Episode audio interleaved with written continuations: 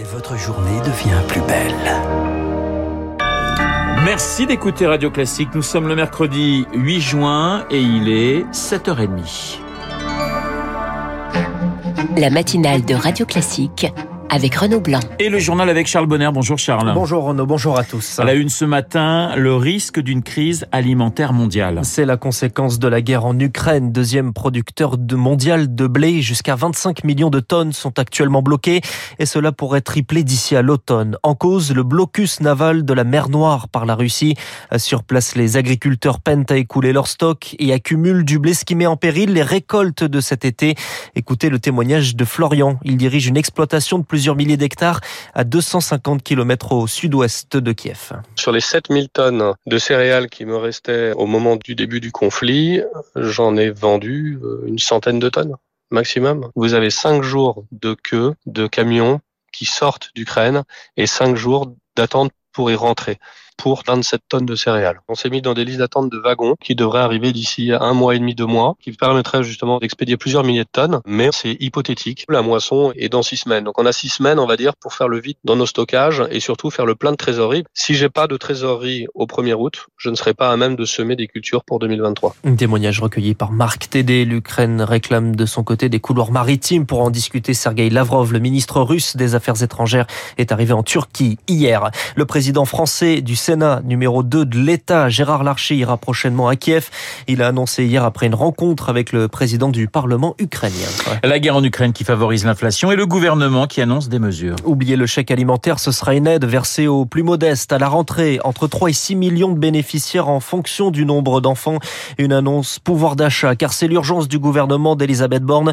La première ministre ne donne cependant pas le montant du virement, Émilie Vallès. Selon plusieurs sources, cette aide d'inflation pourrait monter jusqu'à 150 euros mais plus question de le cibler sur l'alimentation et certains produits. Olivier Salomon, spécialiste de la distribution chez Alix Partners. Compte tenu du calendrier, vraisemblablement s'est retrouvé devant une difficulté de mise en œuvre assez importante. Le gouvernement a certainement voulu aller au plus simple. Il aurait fallu pouvoir identifier à chaque fois dans le panier quels sont les produits qui sont inclus dans le dispositif ou pas. Ça devient assez vite complexe. Pour autant, le gouvernement dit ne pas abandonner l'idée d'un chèque alimentaire ciblé qui pourrait intervenir dans un second temps, comme l'a précisé hier la Première ministre. Beaucoup attendent aussi cette disposition qui avait été proposée notamment par la Convention citoyenne pour le climat pour permettre à tous les Français d'accéder à des produits de qualité, des produits bio. Donc ça, c'est une réflexion à lancer. La FNSEA, principal syndicat agricole, plaide justement pour un chèque alimentaire pérenne pour les plus précaires, mais conditionné uniquement sur l'origine des produits. Christiane Lambert, sa présidente. Privilégier l'origine des produits français quand on utilise vos impôts, des budgets français, ça me paraît normal. Mais ne pas dire, vous n'avez pas le droit à la charcuterie, vous n'avez pas le droit aux pâtes. C'est ça nous ne voulons pas dire aux Français vous devez manger telle et telle chose si vous êtes précaire. Non, ce n'est pas notre état d'esprit. Flécher sans stigmatiser, c'est l'un des équilibres qu'il faudra trouver. Elisabeth Borne évoque également une aide pour les gros rouleurs à la rentrée alors que les prix de l'essence sont remontés au-dessus de, de, de 2 euros le litre la semaine dernière.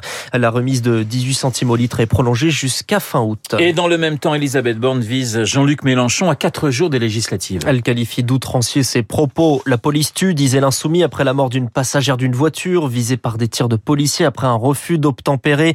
Deux enquêtes sont ouvertes. Un duel à distance entre la première ministre et celui qui rêve de la remplacer. Ça continue aujourd'hui en Normandie. L'insoumis tient un meeting à Caen. Elisabeth Borne est à Vire où elle est candidate. Une élection qui tourne à l'affrontement entre la majorité et la gauche réunie. Dans ces conditions, comment la droite peut-elle exister? Ou plutôt comment peuvent-elles exister? Car avec l'arrivée de Reconquête, il y a trois formations de droite sur la ligne de départ. Le RN et les LR complètent le tableau.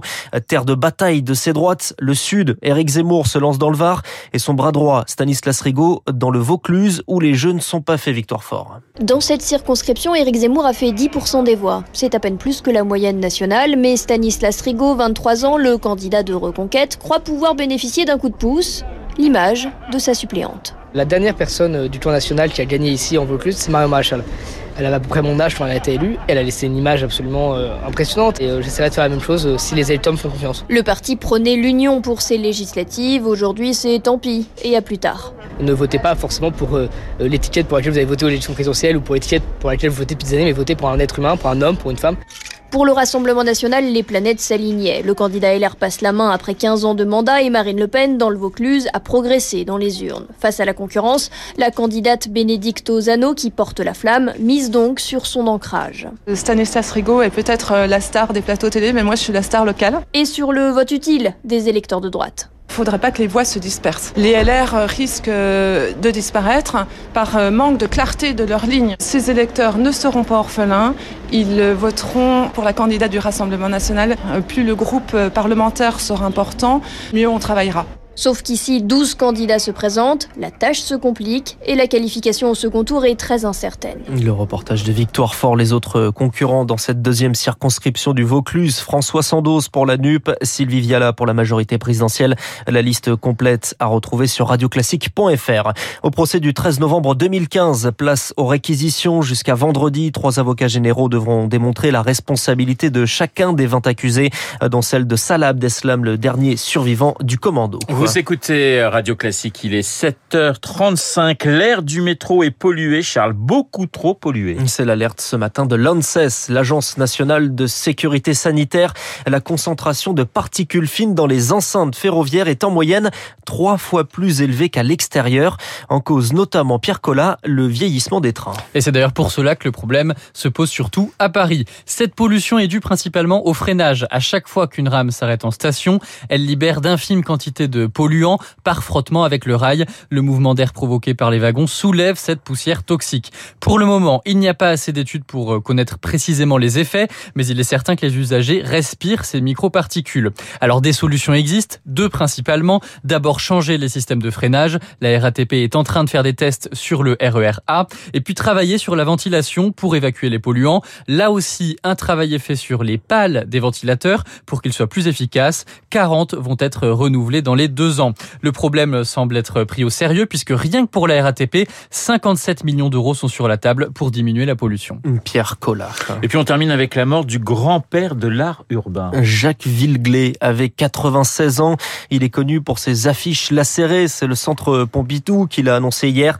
La ville de Saint-Malo lui consacre une exposition à partir du 9 juillet prochain. Merci Charles. Dans un instant, les spécialistes, le cinéma et l'économie. Bruno Kras.